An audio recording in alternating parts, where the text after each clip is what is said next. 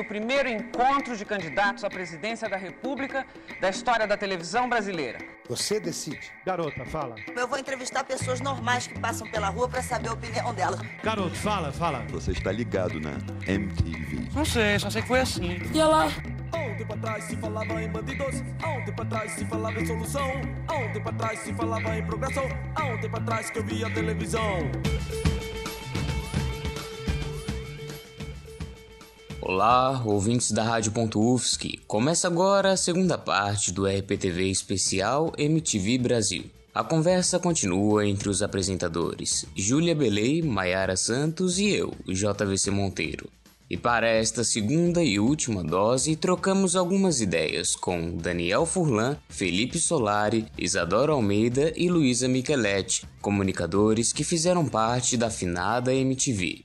Vocês ouviram suas vozes em determinados trechos desta edição. É isso aí, aproveitem o programa. Am I throwing you off? Nope. Didn't think so.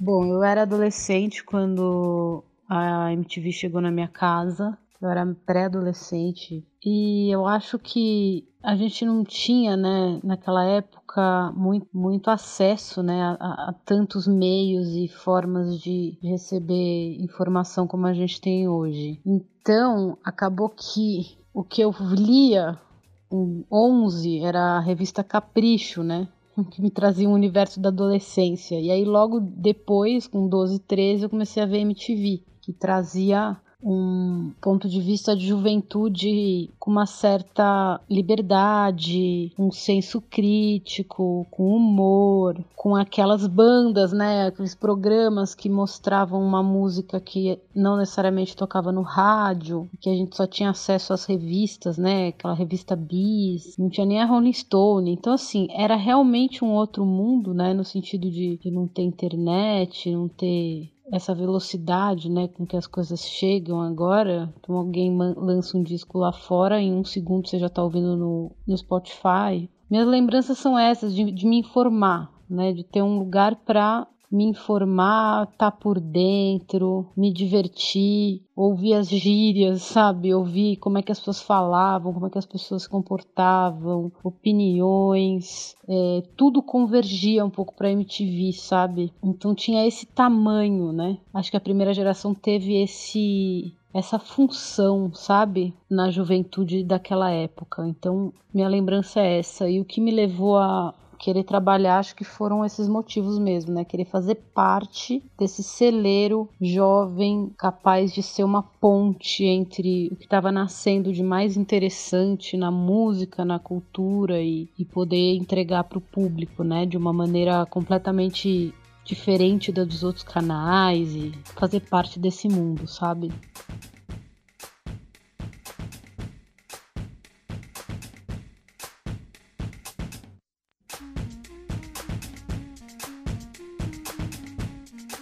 Bom, essa MTV clássica, ela. É, eu acho que a gente sempre, em, em todos os, os, projetos né, que existem, é importante você saber a base, né? Da onde veio, quem criou, né? Quem abriu ali as portas. E, e quem fez isso foi, foram esses VJs, né? Astrid, o Thunder, Kuka. É, muito antes muito muito antes do VJ ser cool eles já estavam lá, né? Então eles, eles representam isso, assim, eles representam o nascimento, a criação de tudo isso, assim. É... E aí você tinha né, duas escolhas, ou você conhecia essa história ou você não conhecia essa história. Eu acho que para você entender o que foi a MTV, tem que saber que eles eram a base disso, né? Então acho que eles foram importantes para eu conhecer também toda uma galera que vinha junto com eles, assim. É, o Rogério Galo, até mesmo o Fernando Meirelles, né, o Marcelo Taz, enfim, toda essa turma que estava fazendo a comunicação nessa mesma época. E eles foram muito precursores de muita coisa, assim. Então, eles têm um grande, um grande simbolismo. A Astrid, eu sou é uma grande referência como comunicadora para mim, assim.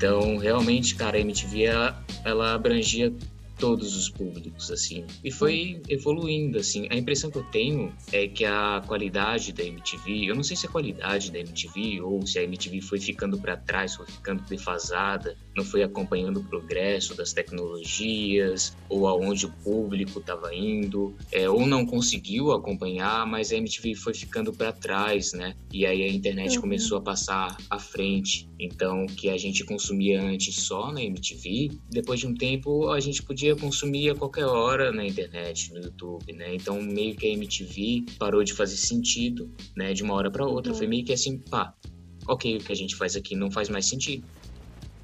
Para mim, sempre o auge do auge era sempre alguma coisa relacionada à música. Mesmo que a MTV não tivesse só esse foco, tinha muitos outros programas, que inclusive eram programas muito, muito, muito, muito bons. Por exemplo, é dos programas que eu mais gostava na minha adolescência, posso citar o Catfish, que era perfeito.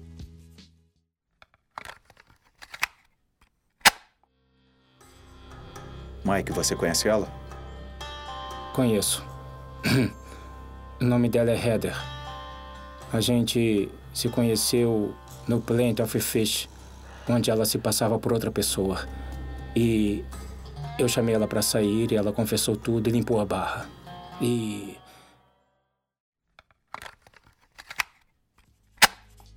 Eu adorei porque parece uma novela mexicana. É assim, ó, o Brasil estampado na tela. Tem drama e choro e mentira e várias coisas. E o 15 Minutos, que foi quando a figura do Marcelo Adnet apareceu pela, na televisão assim e ganhou força, sabe? Estreando hoje. Aliás, esse programa, o 15 Minutos, se chama 15 Minutos porque ele tem 15 minutos de duração. É uma ideia realmente genial, fantástica, muita criatividade. Deixa eu começar é, apresentando para vocês aqui o meu quarto. Esse é meu camarada, meu amigo Quiabo. Tudo certo, Quiabo? Beleza? Então, manda uma palavra pra galera, um oi. Qual é? Ah, muito criativo, Kiabo, hein? Realmente uma mente brilhante. Eu entrei na MTV uh, ah, como estagiária no ano de 2003.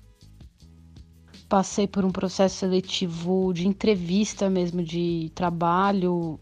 É, acho que tinham 10 candidatos, não sei, para essa vaga de estágio para o jornal da MTV e para o Cine MTV, então era um núcleo de jornalismo lá.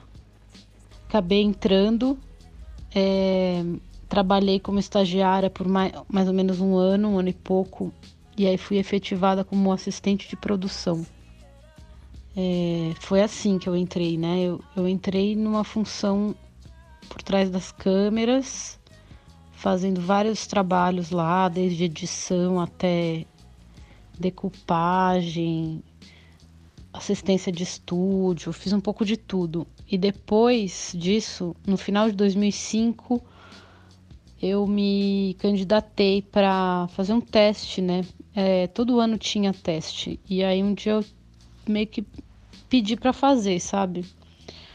Pedi para fazer, fiz, não foi tão bom. E aí depois de um tempo me chamaram para fazer um outro teste, já um pouco mais encaminhado, focado no programa que viria a ser o Iadog, que foi meu primeiro programa. E aí, como o piloto do programa foi super bem aceito lá na direção, eu acabei estreando no começo de 2006 como VJ.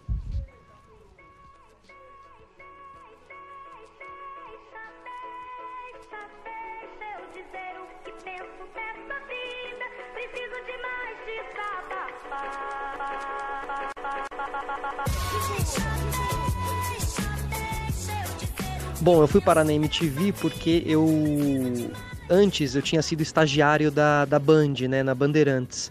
E eu era operador de TP. E eu fui operador de TP de um programa do Mion chamado Descontrole durante muito tempo durante uns dois anos. E, e lá nas, na, nos ao vivos, né, que a gente fazia todo dia, era diário o programa, eu acabei me aproximando do Mion, a gente acabou ficando amigo e, e, e o Mion conhecer um pouco mais do meu trabalho, digamos assim, né, como produtor, estagiário e tudo mais, que era meu, meu objetivo ali na época. Quando o Mion sai da Band, ele fica durante um tempo em um hiato e depois ele volta para a MTV, ele vai para sua segunda passagem na MTV. Quando ele vai para essa segunda passagem, ele me liga direto e fala: Cara, eu tô voltando para a MTV, eu preciso montar uma equipe lá. É, tem um diretor, precisa de um assistente de direção, barra estagiário e tal, vambora lá comigo? Falei, pô, vambora, né? Demorou, lógico. Eu tinha, eu entreguei o currículo na MTV umas cinco vezes. Eu morava a três quarteirões da MTV, imagina. Eu cresci a três quarteirões da MTV. Então, mesmo quando eu estava no colégio, no começo da faculdade, eu ia lá deixar meu currículo, lá na portaria mesmo. E nunca deu em nada, né? E no fim eu acabei entrando por outros meios e foi através do, do, do próprio Mion. Esse programa que eu fui lá fazer com ele, que, que ele estava voltando para a MTV para fazer um programa e tal, acabou virando o Denadas. Durante as reuniões, acabou virando o Denadas. E eu acabei indo atuar lá, jogado na atuação lá, junto com o Vasco também, que era estagiário também da MTV nessa época, da mesma produção desse programa. A gente foi jogado lá, né? Jogado no bom sentido, assim, de tipo, ah, vamos lá, faz lá com o Mion e tal. Aí o Mion topou a ideia também, a gente vai fazer o Denadas. Ou seja, a gente ainda não era VJ quando a gente fazia o Denadas, né? E depois, quando acabou o ano, eles, a gente fez uns testes lá e aí sim a gente foi oficializado VJ no ano seguinte, assim. Mas foi nessa bagunça, foi através do Mion, foi através do Denadas que, que, que eu entrei ali na MTV. Foi tudo muito rápido, realmente, assim. Eu mal entrei, eu já estava já, já, já tava na frente da câmera ali como coadjuvante desse programa Denadas, né? Que era uma sitcom com o Mion e tal.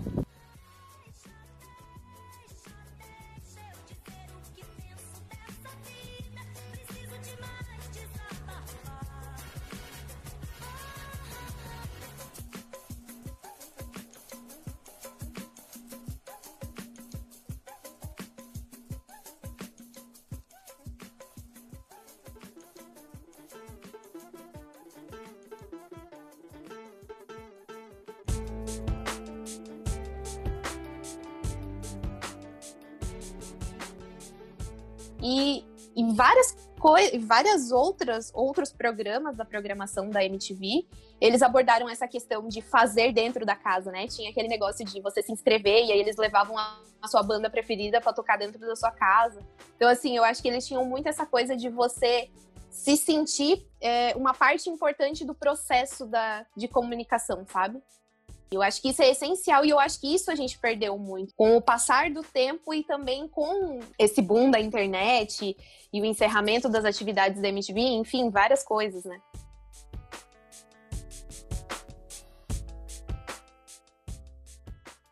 Bom, na MTV muitos momentos especiais, né? Os VMBs eram momentos bem especiais as viagens, os verões foram muito legais, sabe? Você viajando pelo Brasil, fazendo TV, né? Fazendo comunicação e, e com, com a equipe fixa. Então você passava dois meses viajando com a mesma equipe, só, só, né? Uma galera, todo mundo com a mesma idade, assim, jovem, todo mundo moleque.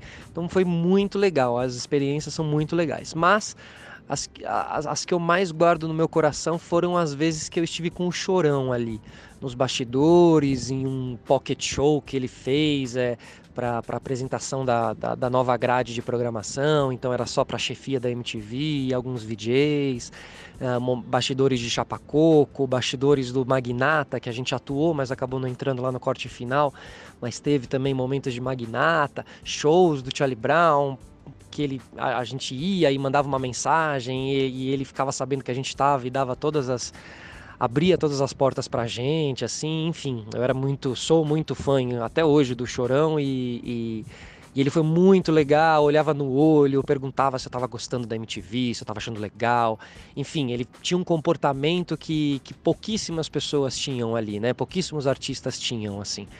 Então ele era muito fora da curva, assim mesmo. E os anos foram passando e aconteceram as coisas né, que aconteceram da maneira que aconteceram e, e, e esse, essas memórias foram se eternizando e ficando cada vez mais especiais, assim. Então, com certeza, as passagens do Chorão, e muita gente fala a mesma coisa. Muita gente lembra muito da MTV, lembra muito do Chorão também ali nas internas, porque ele não passava batido quando passava por lá.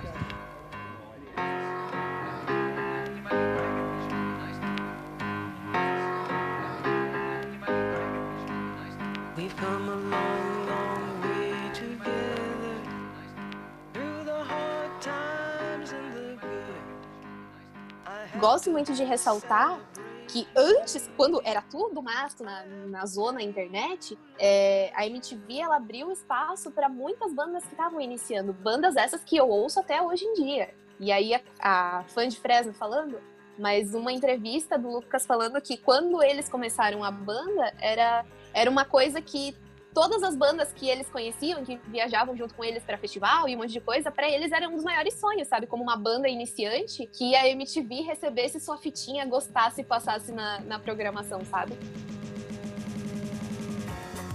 E eu diversas vezes me, me peguei assistindo a programação da MTV para poder anotar o nome das musiquinhas para baixar. A MTV ela teve muito essa importância de fazer com que ligasse o pequeno artista àquela pessoa que queria conhecer uma coisa nova que não tocava na rádio da sua cidade, sabe? Poxa, eu acho que, resumindo assim, ela significou tudo na minha vida profissional, né? Porque ela me inspirou a querer fazer rádio e TV. Eu me formei em rádio e TV na FAAP em São Paulo para tentar trabalhar na MTV e graças a Deus e a todas as é, todas as portas e caminhos que, que acabaram se abrindo para mim me levaram até ela, né? Eu peguei os dois últimos anos da MTV, trabalhei como estagiária produtora nos dois últimos anos da velha MTV, né, que era da Abril. E foi incrível, né? Ela ela me influenciou no sentido de que tudo era possível, de que criatividade é, tem e paixão, né? Elas movimentam coisas e tudo que eu aprendi lá dentro é, é que quando tem paixão e quando tem vontade, as coisas realmente acontecem. Foi um final triste, claro, mas aí é muito mais sobre grandes empresas, né? Negócios, dinheiro, contas a, a fechar, mas eu não vejo a MTV que ela tenha fracassado. Eu acho que ela influenciou todo mundo, né? Principalmente as pessoas que hoje em dia estão na Rede Globo e nos canais da Globosat, que são, se a gente pensar, é o maior meio de comunicação do Brasil até hoje poxa, quem tá brilhando lá veio da MTV, ou trabalhou na MTV em algum momento.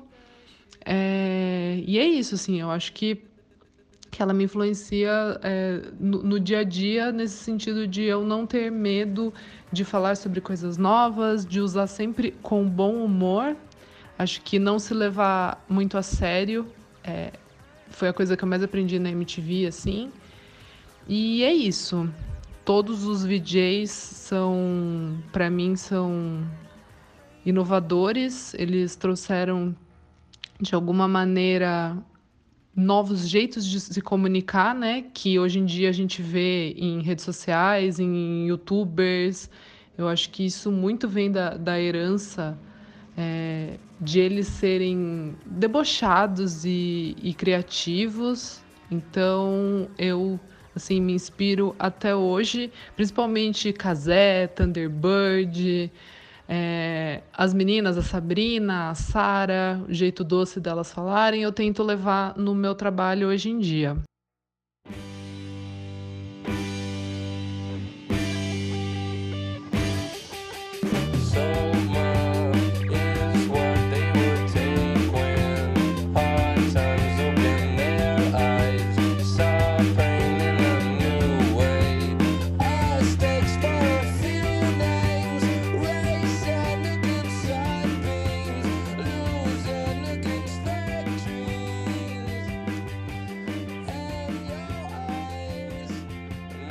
Porque é muito difícil você ser uma pessoa que mora, por exemplo, em Santa Catarina, mas não gosta de sertanejo. É muito difícil porque se você não, não tinha um lugar para você ouvir um rockzinho, ouvir um emuzinho de vez em quando, o que, que você ia ouvir lá em meados de 2006? Ouvindo a Band, por exemplo. É, eu, eu queria só deixar um momento de notoriedade pro Comédia MTV com a dupla icônica do Paulinho e da Tata Werneck. Pelo menos para mim, eu, eu, eu, acompanhei a MTV tipo, mais próximo do fim dela e eu gostava muito dos quadros de comédia. E eu sinto que tiveram vários é, comediantes que se destacaram bastante dentro da MTV.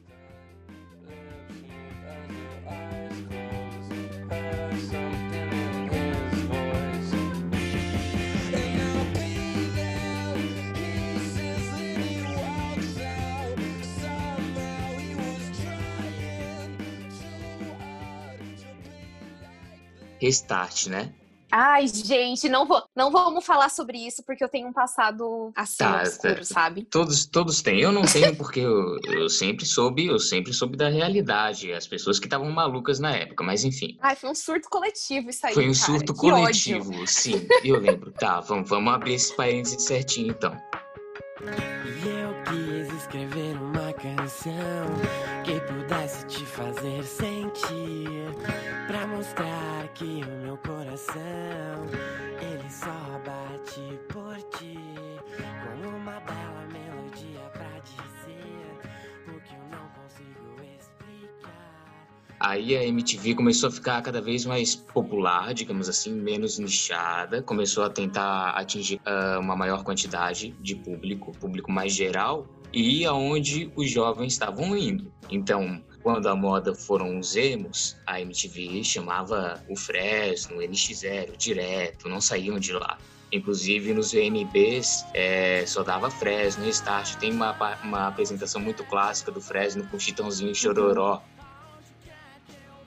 Nessa tentativa da MTV se aproximar dos jovens, é, das gerações posteriores, assim, de- do movimento emo, e depois veio o movimento dos coloridos, com Restart. Então, o público que acompanhou a MTV nos anos 90, início dos anos 2000, começou a estranhar e começou a dar um passinho para trás. Opa, peraí, essa não é a MTV que eu conheci, não é mais a mesma coisa, a MTV traiu o movimento, não sei o quê.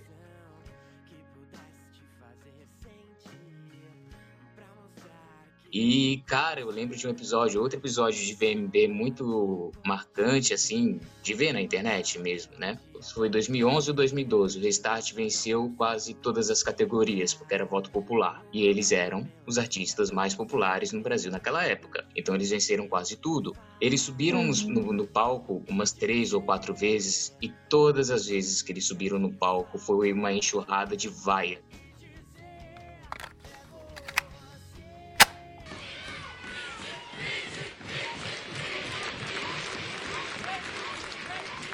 E o vencedor é Restart.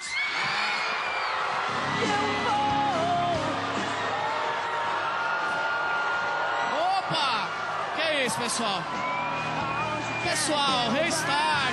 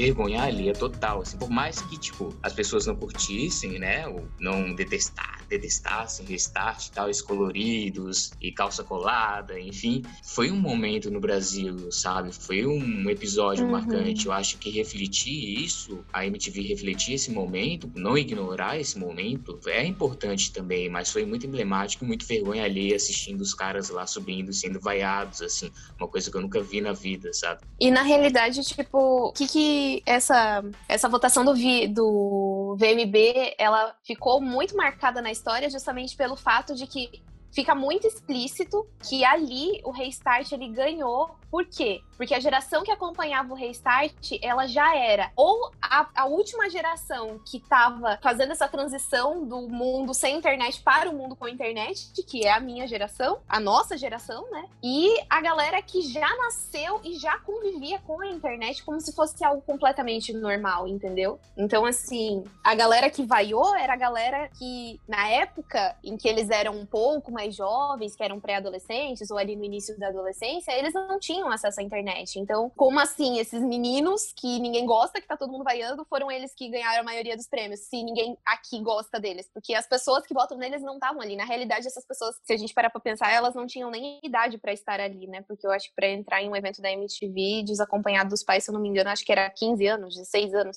Então, as pessoas que votavam no Restart pra eles ganharem não podiam nem estar na, na premiação, né? Não podiam nem comprar o ingresso da premiação.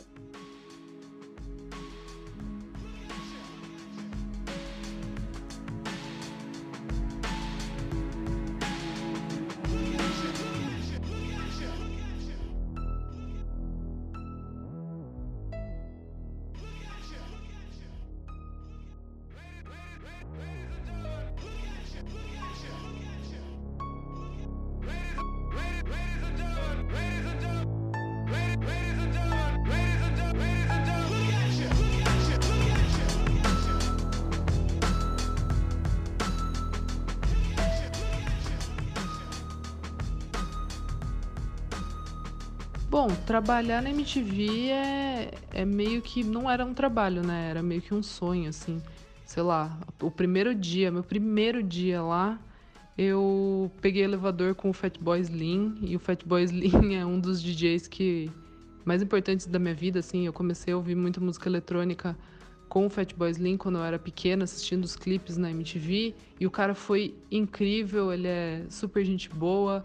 Daí eu levei ele até o, o estúdio, levei água para ele. Bom, foi engraçado também é, um dia que a gente fez, que era meio que um dia do rock, e aí foram muitas bandas, muitas bandas mesmo, assim. Já tava mais pro final da, da TV.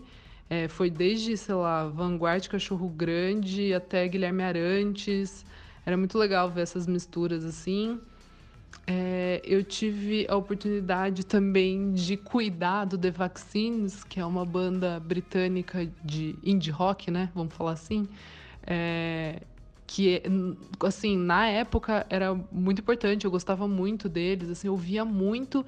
E aí, eis que o pessoal da MTV fala: ah, vamos levar os caras para jogar bola, porque os caras gostavam muito de futebol, ia ter um show, eles tinham um dia vazio, e a produtora que estava trazendo eles, a Bianca, que eu cheguei a trabalhar depois futuramente com ela, ela comentou com o pessoal da MTV que eles estavam nesse dia de folga e aí surgiu essa oportunidade. Então eu fui lá e aí o pessoal sabia que eu gostava da banda, que eu conhecia, então eu fui meio que como a representante da MTV, é, cuidando do Vaccines ali, produtora artística, para jogar bola, simplesmente.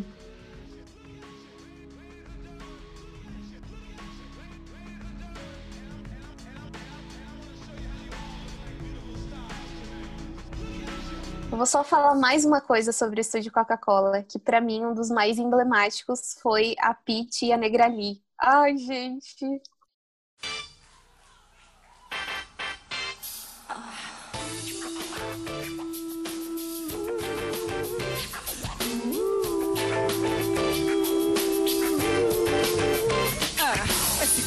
Quem é esse homem que me consome? Nem sei seu nome, o número do telefone. Meu amor, claro, toda vez que ele passa, eu perco a fala, mas no fundo eu acho graça. O suor corre frio, eu sinto um arrepio. O coração disparou, segundo vai a mil. Fale, não me calo, nosso bem me quer. Eu jogo a moeda e seja o que Deus quiser.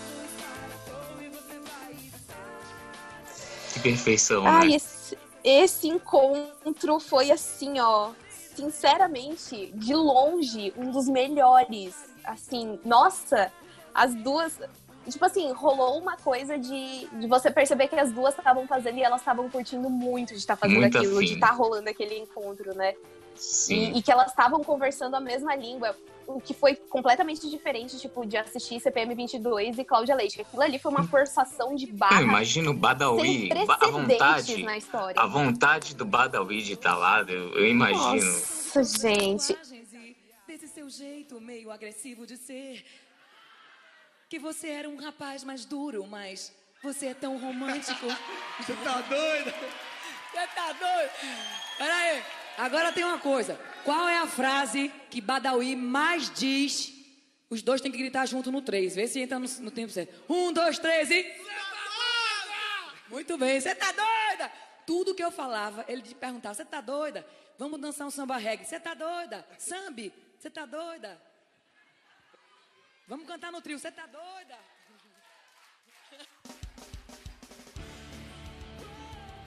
Eu, eu assisti, assim, ó, só pra desencargo de consciência isso na época que saiu, porque eu gostava muito de CPM 22. Mas, gente, assim, ó, sinceramente, foi uma das coisas mais horríveis que eu já assisti na minha vida, entendeu?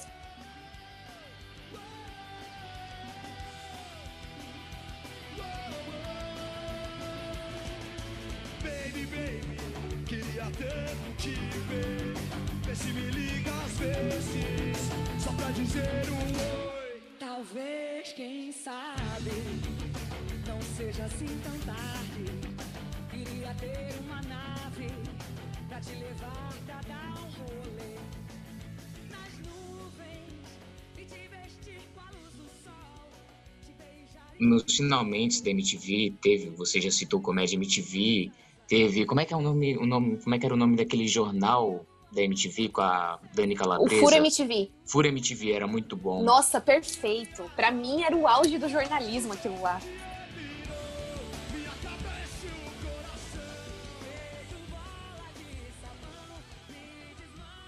Nossa. E assim, eu sempre fui uma pessoa que eu queria muito fazer comunicação, mesmo é, mesmo nas, nos meus maiores surtos. Eu acho que o meu maior surto de formação foi uma época que eu, por um mês, achei que conseguiria, assim, ser engenheira do petróleo. Foi um surto isso aí. Durou só um mês. Mas o resto, assim, eu, né, enfim, me voltei para comunicação, fiz, prestei vestibular dois anos para artes cênicas, porque eu fiz quatro anos de teatro antes de entrar na faculdade. Aí, nesse meio tempo, eu me formei em marketing e aí depois eu vim pro jornalismo. O jornalismo foi tipo assim, entrei de gaiato, né? Mas o Furo MTV, para mim, ele, naquela época, ele tinha a função que o Greg News tem hoje. Eu acho que até, ó, me arrisco aqui, ó, posso estar sendo uma pessoa ruim de falar isso. Mas eu digo que o Furo MTV era melhor do que o Greg News. Por quê? Ele durava menos tempo e ele não tinha aqueles momentos de, por exemplo, ler a manchete de uma forma séria e aí depois vem a piada, entendeu? Tipo, ele já. A manchete já era a piada pronta. Já era para você ficar informado e rir ao mesmo tempo. O timing era outro, né? O timing do Gregório é Total, outro, né? total. Principalmente comparado com a Dani Calabresa, que tem uma velocidade de raciocínio, assim como a Tata Werneck, muito rápida, Uhum. né? Nossa, elas pensam. A Tata Werneck fazia improviso de, tipo, batalha de rap com os caras do rap, assim, sabe? De igual pra igual. Total. Do nível de raciocínio rápido, que ela- do fluxo de consciência que ela tinha e tem até hoje, né?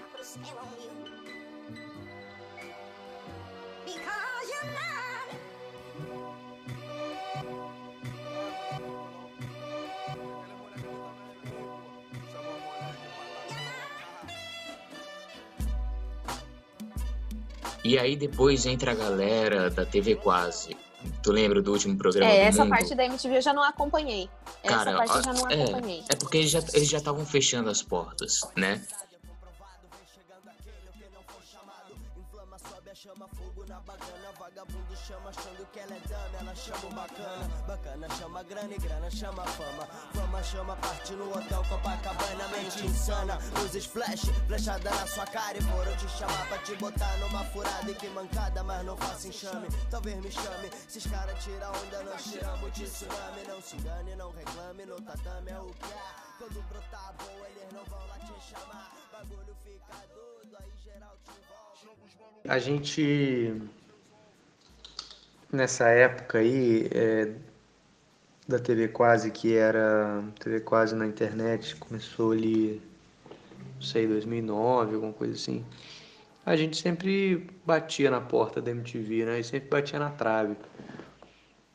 É, eles sabiam quem a gente era, né? Mais ou menos, pelo menos. É, a gente oferecia projetos para eles e tal, mas era sempre muito projeto que a gente queria fazer e a gente oferecia para eles para eles para fazer lá, né?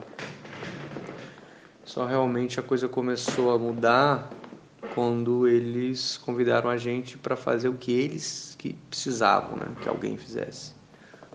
No caso, foi o Juliano para apresentar o acesso e eu para participar do furo no último ano do furo, né? E último ano do acesso também. Que foi aquele 2003, o último, último ano da MTV. É... Só que quando eu fui contratado, o Zico, que era o diretor de programação lá, né? Falou que tinha interesse em coisas que eu criasse lá também, além do que eu estava sendo contratado para fazer, que era o furo. Isso me animou bastante. Mas mais especificamente respondendo sua pergunta de como eu fui para lá, em, o, em 2012, eu acho, o Arnaldo Branco, que é cartunista, roteirista, né? E ele estava desenvolvendo um projeto que se chamava Rock and Roll, que viria a ser a série Overdose. É uma, uma, uma série, né, uma sitcom de uma banda, né, de garagem. E estava atrás de elenco o Gabriel Labanca, que é um dos fundadores da Quase, né, desde a época da revista, nosso amigo que morreu em 2012 me falou, ele, ele eu sempre, né, achei, eu sempre, o Arnaldo sempre foi meu herói, né? Mas o, o Labanca seguia mais ele nas redes e falou que ele estava procurando ator. E falou para eu mandar, pô, por que você não manda suas coisas da Quase? E o Arnaldo conhecia a gente já, já da época da revista Quase, né? Que a gente babava o ovo dele no, nos festivais de quadrinhos, né, FIC, lá em BH. Ele conhecia a revista Quase, conhecia a TV Quase também. E aí ele, ele e a Clara Linhart, que era assistente de direção dele, me chamaram para fazer um papel no piloto, né, rock and roll, que seria overdose mais para frente. E aí eu falei pro pessoal da Quase, né, no caso Labanca e o Juliano na época, eu falei, cara, eles me chamaram para fazer, vocês iam mandar também, porque tá, tá fácil, estão chamando qualquer um, qualquer idiota. Aí eles mandaram e nós fomos selecionados assim para ser a banda. E esse piloto acabou ganhando o concurso de pilotos da MTV, que era, era um concurso de vários pilotos, e quem ganhar, o piloto que ganhasse ia, ganhava uma série na MTV, né? Era uma parceria MTV Rio Filme. Aí ganhou, nosso, e por causa desse piloto, a Lilian Amarante, que era diretora do núcleo lá de comédia da MTV na época, me viu nesse piloto e me chamou para falei falar com o Zico, né? E eles me chamaram para fazer o furo. E eu fui contratado para fazer o furo e depois acabei fazendo as outras coisas lá dentro, inclusive o Overdose, né? O último programa do mundo, o Rock Go na mesa. É, que depois viria, a gente viria a fazer o falha de cobertura, né? Rock Go na mesa, obviamente todo mundo sabe, já existia, a gente fez só o último ano lá também. E depois a gente continuou fazendo programa de futebol, só que um programa é, mais, do, mais do nosso estilo, né? mais ficcional.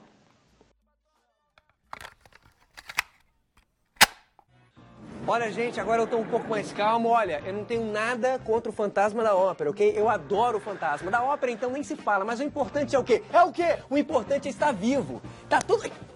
Cara, não começou ainda esse quadro, cara! Porra! Tem que explicar mil vezes, enfim.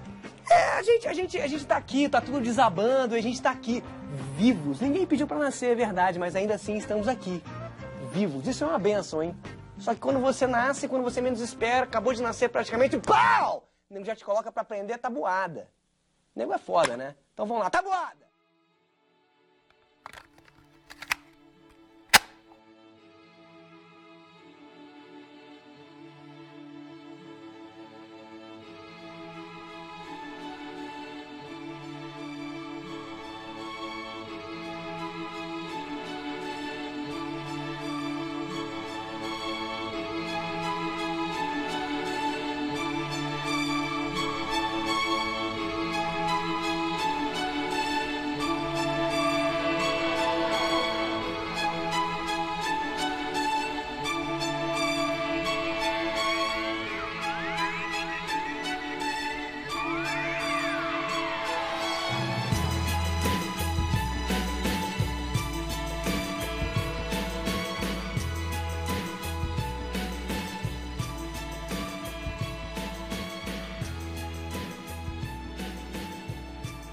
Então, o último programa do mundo realmente era Uhum. o último programa da MTV, do mundo da MTV, a MTV que a gente conhecia, né?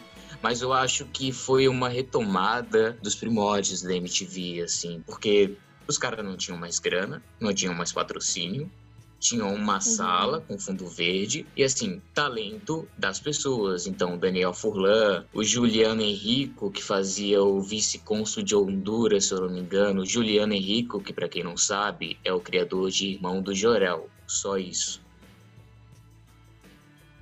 E ele tava lá no fim da MTV. Então, Daniel Furlan, um dos formadores, um dos criadores do Choque de Cultura, o Caíto Manier também, um dos criadores do Choque de Cultura. Então, muito, do, muito do- dos humoristas, do que a gente curte de humor e criatividade hoje, saiu do, assim, dos finalmente, do, dos 90 minutos finais, assim, dos acréscimos da MTV, assim, do apagar das luzes da MTV sem acompanhar, acompanhando de longe através dos sites na época, todo mundo meio que na contagem regressiva pro fim, pro final da MTV, né? Como como a gente conhecia. Bom, primeiro que a gente, eu, eu e Juliano, que estávamos lá contratados, vivendo mais intensamente aquilo, o resto da galera da quase mais contribuía com alguns projetos, né, mandando roteiro, atuando aqui e ali. É, impactou na gente diretamente porque a gente sabia que a gente tinha pouco tempo para fazer valer aquela oportunidade daquela exposição, que era uma exposição que a gente nunca tinha tido. A gente não sabia quanto tempo que ia durar, mas a gente sabia que era pouco. Então meio que a gente estava com muito sangue no olho assim para produzir pra caralho e tentar fazer coisas novas lá e, e fazer também as, os programas deles tal.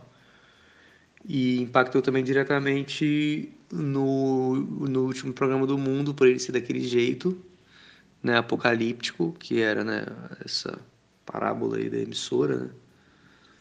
É, a gen- E, e daquele jeito também todo fudido que também estava justificado por esse, esse programa que se passa no mundo acabando, né? que era, no caso, a emissora acabando. E também impactou porque nunca em nenhum outro momento do, do, da televisão brasileira alguém ia topar aquele programa. Foi só porque a MTV estava acabando que eles toparam, porque realmente era um nível de desprendimento, para não dizer irresponsabilidade total em relação à audiência, anunciante, que pô, nem tinha mais praticamente. Então era um vamos lá porra o clima, né? Era vamos fazer o que a gente quiser fazer, agora é a hora e vamos lá. E no nosso caso foi o último programa do mundo.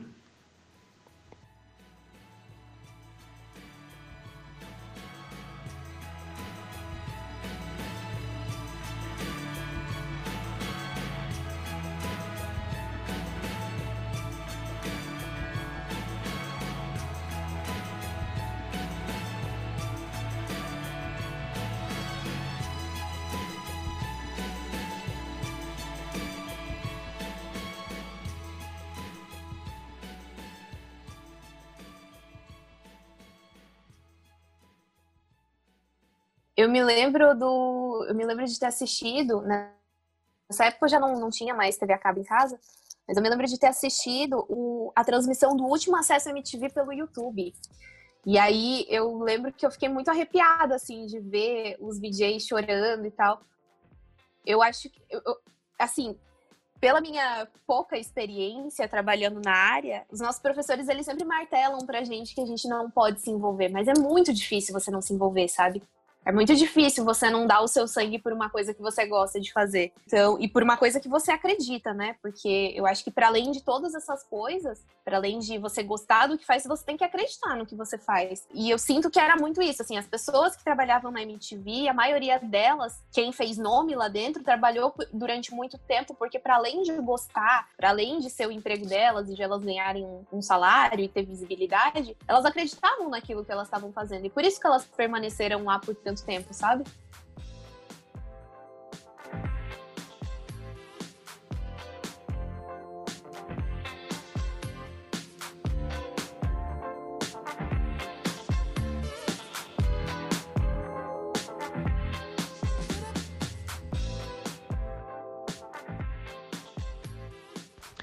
Bom, eu não sou muito saudosista da, da MTV, porque eu acho que ela não caberia nesse mundo de hoje, né? Assim, depois que a internet apareceu, a MTV não soube se se renovar e se entender como um canal de música, né? A música, infelizmente, tem essa trava e que assim, eu, eu tento de todas as maneiras mostrar para o público mainstream que o alternativo, você não precisa ter medo do alternativo.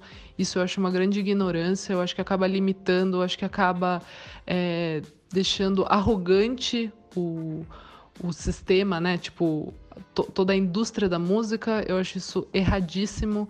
Eu acho que quem é do pop tem seu valor, sim. É, claro, tem música ruim em todos os gêneros, em todas as, as vertentes.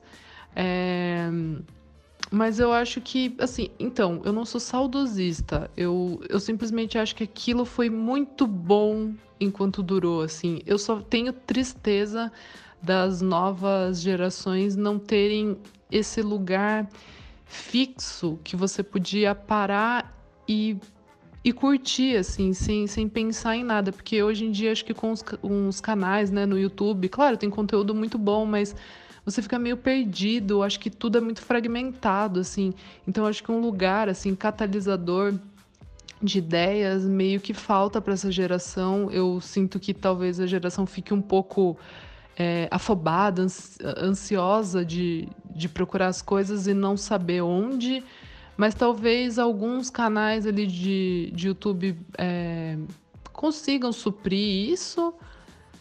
Mas eu acho que a, a, a, MTV musical não faria sentido hoje. Tanto que a MTV continua existindo, mas ela é basicamente. Ela vive de reality show, a música é em segundo plano ali. É, mas é isso, assim, eu acho que é, é, foi muito bom enquanto durou e eu espero que a nova geração é, não perca a fé e, e, a vontade de consumir rádio e televisão, né? Porque rádio, para mim, é, supre essa necessidade de, de, ser um lugar catalisador, assim, de, de ter informação e música sempre, né? É só você procurar, você pode ouvir rádios de todos os países do mundo, tem um monte de app, plugin aí para a gente conseguir isso facilmente. Mas é isso. Acho que eu não, eu não sou saudosista. Eu acho só que é, é triste ela não ter se renovado, musicalmente falando, dentro do, dos novos padrões da comunicação, né? Principalmente pensando em internet e redes sociais. Acho que é isso.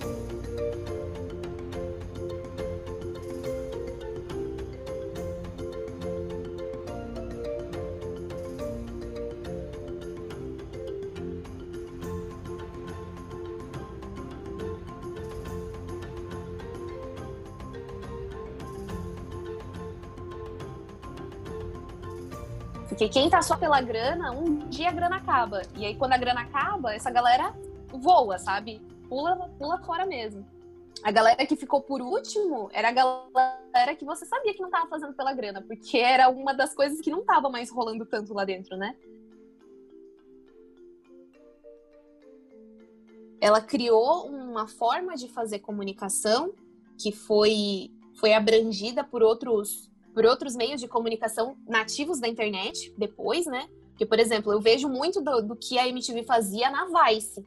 E a Vice, ela, tipo, ganhou força no Brasil e aí, de repente, eles, puf, acabaram com a Vice. Não tem Total. mais Vice no Brasil, né? Total, assim. E a Vice, a BuzzFeed, enfim, todos esses, todos esses segmentos de comunicação que são voltados para os jovens não, total. Todos esses, assim, eles ganharam muita força no Brasil, ganharam muita força mundialmente, e aí eles abriram um monte de escritórios ao redor do mundo. E aí, de repente, com conforme o. Eu, eu, sempre, eu sempre penso que isso tem muito, tem muito no viés político, né?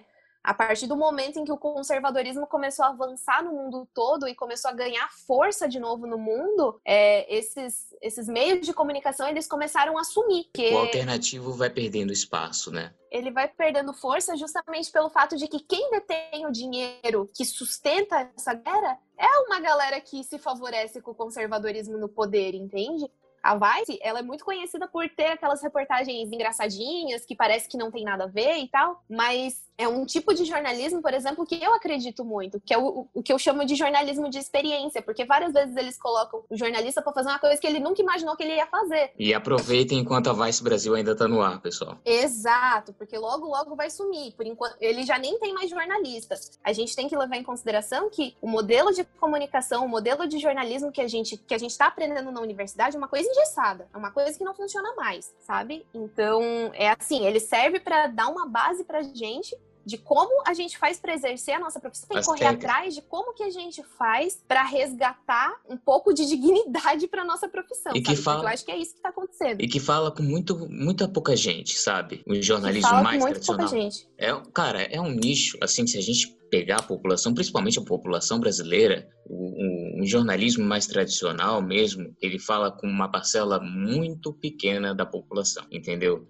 E, infelizmente, é, na minha opinião, a comunicação, assim como é, qualquer elemento dentro do nosso sistema capitalista, não falando bem ou nem falando mal, mas tudo dentro de um sistema capitalista, ele vai aonde a grana tá. Então, é. essa, essa questão do você fazer o seu ofício por amor parece que é difícil dos empresários né, entenderem que um profissional ele vai fazer o melhor dele, ele vai dar o melhor de si, independente da grana, se ele tiver afim, se ele tiver com tesão uhum. de fazer aquela parada. Tem relatos de vários ex-DJs da MTV que eles ganharam, que eles ganhavam muito pouco, estagiários da MTV que ganhavam quase nada para trabalhar lá e estavam lá simplesmente para sentir aquela uhum. atmosfera, andar pelos corredores da MTV para assistir os bastidores dos programas, só para ter aquela experiência e para participar, para fazer parte daquilo, para poder, é, enfim, exercer o que eles querem fazer de verdade, entendeu? Mas eu acho que é muito isso, assim, né? É, é triste a gente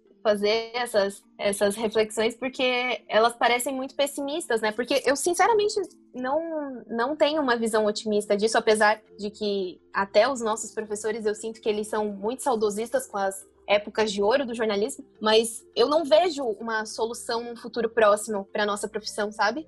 Eu sinto que aos poucos ela tá morrendo e muito disso, muito dessa morte, eu acho que a gente fez por onde não, a gente não se preocupou de se aproximar das pessoas, a gente não se preocupou de rever os nossos métodos, a gente não se preocupou de incluir as pessoas nesses métodos. E aí é isso aí que está acontecendo, sabe? Hoje em dia as pessoas acham que elas não precisam mais de um jornalista pelo fato de que hoje todo mundo tem um celular na mão, sabe? Todo mundo pode fazer perguntas para alguém, todo mundo pode gravar. Se vai ficar bom ou não, isso já é outros 500, mas todo mundo pode fazer isso. É, e eu acho que o fato da gente não ter se preocupado em trazer essas pessoas para o nosso lado, de fazer elas entenderem a importância da comunicação de que o jornalismo a gente não faz sem ouvir as pessoas, no fim das contas, a, a nossa morte vai ser por nós mesmos sabe? A gente vai estar, tá, a gente tá se matando aos pouquinhos e a gente não percebe isso. E a gente continua metendo a faca, sabe? O tempo todo. Quando a gente vê, quando a gente menos esperar, isso que tá posto não vai mais existir. E isso já tá acontecendo já há muito tempo. E a gente não tá se dando conta disso.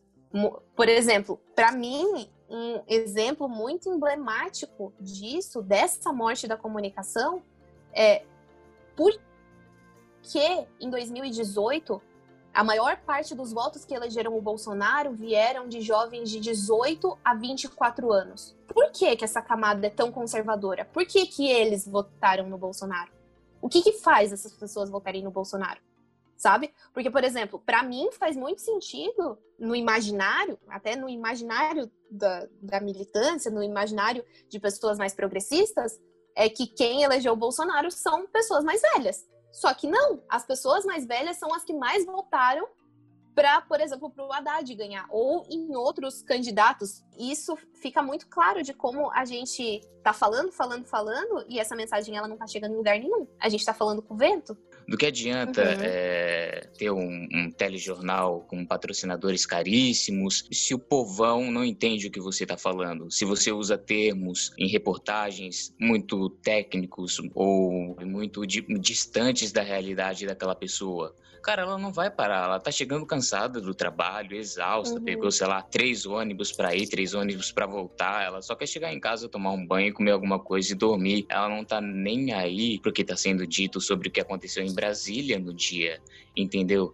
Então, o- qual é o sentido de ter Uhum. uma comunicação tão truncada, né? Uma comunicação meio. Não faz sentido, né? Sim. E, e, eu, e eu sinto, eu falo isso muito por mim, assim, porque eu já ouvi muitos relatos de pessoas que reclamavam das aulas de telejornalismo. Eu mesma fui uma das pessoas que, mesmo que tenha trabalhado durante muito tempo com telejornalismo, é, é uma área, assim, que eu sinto ela um pouco pavorosa, justamente pelo fato de que ela não tem essa proximidade com as pessoas. Eu acho que ela não tem essa proximidade no falar e nem na aparência, sabe? Porque por que, que eu vou dar atenção para um cara engomadinho que fala difícil? E aí eu fico me perguntando assim, por que a gente passa essa imagem para as outras pessoas se a gente não é assim? E aí eu fico muito feliz, por exemplo, quando eu ligo a TV e tá passando aquele G1 em um minuto, e aí eles colocam, por exemplo, uma pessoa que ela tem, ela se parece com as pessoas que a gente vê no corredor e que vão se formar junto com a gente, sabe? Então, é uma pessoa que usa uma armação de óculos mais descontraída, uma pessoa de cabelo pintado, uma pessoa que tem tatuagem, uma pessoa que usa uma camisa aberta, que usa camiseta e calça jeans e não roupa social, porque é isso que a gente usa, entendeu? É isso que as pessoas aí fora usam. E eu acho que é muito mais confortável para uma pessoa assistir alguém que se parece com ela do que assistir uma pessoa que usa uma camisa da Dudalina, que se a gente for ver o preço, um salário de jornalista não paga uma camisa da, da Dudalina. Ou você escolhe comprar uma camisa da Dudalina, ou você come naquele mês, sabe? Porque Exato. é isso. Por, por essas e outras, que, por exemplo, a, a MTV ela ganhou muita força. Principal, ainda mais quando ela se colocou nesse patamar de ser uma, uma comunicadora, uma informadora e uma formadora de opinião, né? Porque os VJs, eles, eles tinham a imagem, eles tinham a característica das pessoas, que a forma que as, é, se vestiam. a gente se identificava com eles, né? A gente via eles na TV tipo, ok, eu acho que eu posso fazer o que Com esse cara certeza. pode fazer. Agora eu olho, tipo, um, um jornalista, qualquer, qualquer jornalista de qualquer telejornal aqui do sul do Brasil, principalmente, e eu digo assim, cara, por que, que eu vou me esforçar tanto? Por que, que eu vou me matar, entendeu? Arriscar minha saúde mental pra fazer uma parada que eu sei que eu não vou ter chance pelo meu perfil, pela minha aparência, tá ligado? Uhum. Entendeu? Então, é essa importância que eu falei lá no começo do programa. Por que, que eu escolhi jornalismo pela MTV? Que eu vi na internet, no caso, eram coisas possíveis pra mim. E eram coisas que eu acreditava que eram críveis pra eu realizar, né? Tipo, Pedro Bial, pra mim, Pedro Bial é um semideus. Eu não imagino nunca chegar no nível de Pedro Bial, entendeu? Porque, porque é, um, é um nível, assim, muito distante da minha realidade, muito distante do que eu sou como pessoa né? Então aqueles caras lá malucos, o Thunder, Prognata, né? Tipo, o Gastão, cabeludão, Uhum. sabe? A Astrid com cabelo colorido, eram eles que representavam assim o que eu queria fazer na comunicação.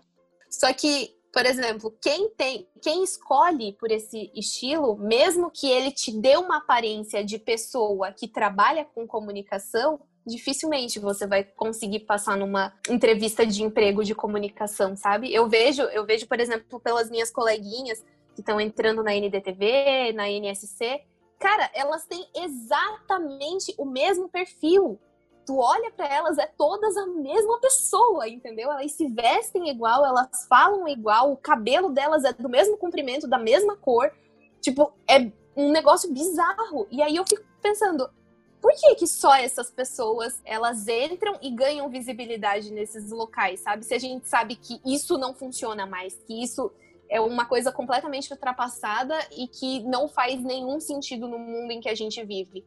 Se a gente olhar para os corredores do nosso, do nosso departamento, eu tô falando só do jornalismo, né? Não tô falando de outras áreas, como por exemplo cênicas, que é muito mais, muito mais expansivo em características físicas e tudo mais. No nosso curso de 400 alunos, se a gente for ver, tem sei lá, 10 pessoas no máximo que são esse perfil assim formal e, né, que fala corretamente, com todas as pausas e o cabelinho é sempre alinhado, usa roupa social e coisa desse tipo, sabe? Ninguém é engessado desse jeito na vida real.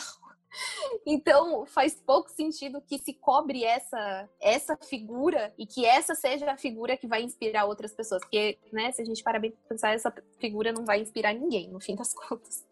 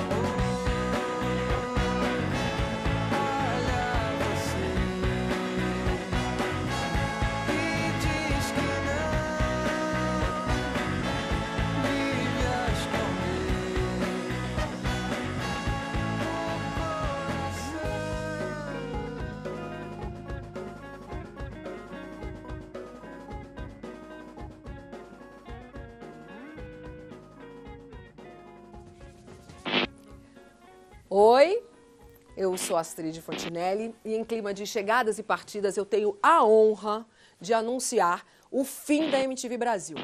Eu fui a primeira a acender a luz e nada mais natural que eu chamasse na chincha essa responsa para mim mesma. Eu quero ser a última a apagar. Sem lamento, com muito orgulho de ter feito parte dessa incrível história de 23 anos de MTV Brasil.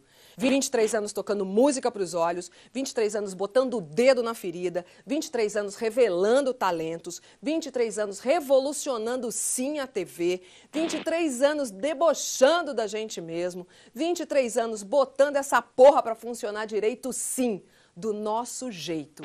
Viva a velha MTV Brasil e vida longa, bem longa, para a nova MTV que começa amanhã. Sorte e sucesso para quem segue.